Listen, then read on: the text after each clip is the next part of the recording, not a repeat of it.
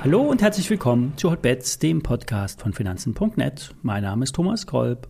Hotbets wird euch präsentiert von SEO, dem gebührenfreien Online-Broker von Finanzen.net. Wenn ihr eine Aktie von Apple, BioNTech, Commerzbank oder TUI geschenkt haben wollt, dann eröffnet ein Depot bei SEO. Mehr Details unter Finanzen.net slash SEO. Alle nachfolgenden Informationen stellen wie immer keine Aufforderung zum Kauf oder Verkauf der betreffenden Werte dar. Bei den besprochenen Wertpapieren handelt es sich um sehr volatile Anlagemöglichkeiten mit einem hohen Risiko und dies ist wie immer keine Anlageberatung. Ihr handelt immer auf eigenes Risiko. Ja, Salesforce hat gestern als eines der letzten Unternehmen Zahlen zum ersten Quartal abgeliefert. Die Erwartungen waren niedrig und zur Freude der Anleger wurden die schwachen Schätzungen übertroffen, zumindest beim Gewinn. Beim Umsatz waren es etwas weniger als erwartet. Beim Ausblick wurde nun die Latte eine Stufe niedriger gehängt. Statt 32 Milliarden Dollar werden 200 bis 300 Millionen weniger Umsatz im Gesamtjahr erwartet. Die Aktie hat sich vom Hoch fast halbiert und versucht sich in den letzten Wochen zu stabilisieren. Die Analysten bestätigten den positiven Ausblick, senkten allerdings die Kursziele. Trotzdem liegen die Kursziele der Credit Suisse zum Beispiel bei 320 Dollar, doppelt so hoch wie der Kurs vom Vortag. Die Schweizer Bank belässt die Einstufung auf Outperform. Der Analyst ist äh, mit, der, mit dem ersten Quartal sehr zufrieden und rechnet mit einem stabilen Wachstum und vor allen Dingen mit einer Bestätigung bei den Margenzielen. Aus charttechnischer Sicht ist erst einmal Luft in der Aktie bis ca. 185 Dollar.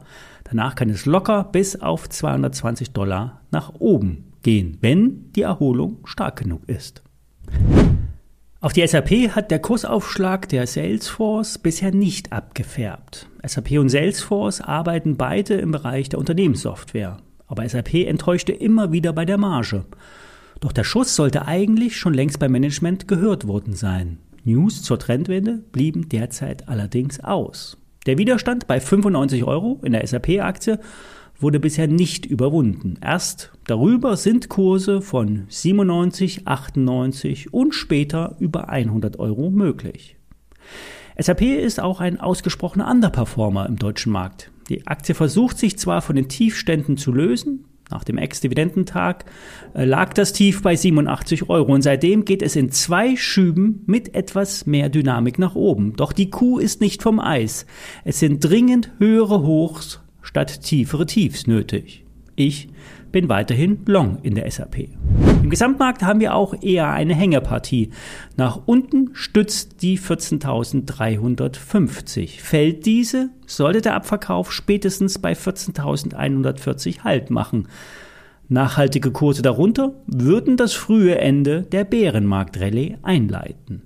Aus Sicht diverser Chartformationen sind Kurse bis etwas über 15.000 DAX-Punkte möglich. Zuvor müssen wir aber 14.600 im DAX überwinden. Das ist das letzte Zwischenhoch. Bei der 200er Tagelinie im Durchschnitt, das liegt etwa, die liegt etwa bei 15,1, sollte im Best Case erst einmal Schluss sein mit der Bärenmarkt-Rallye.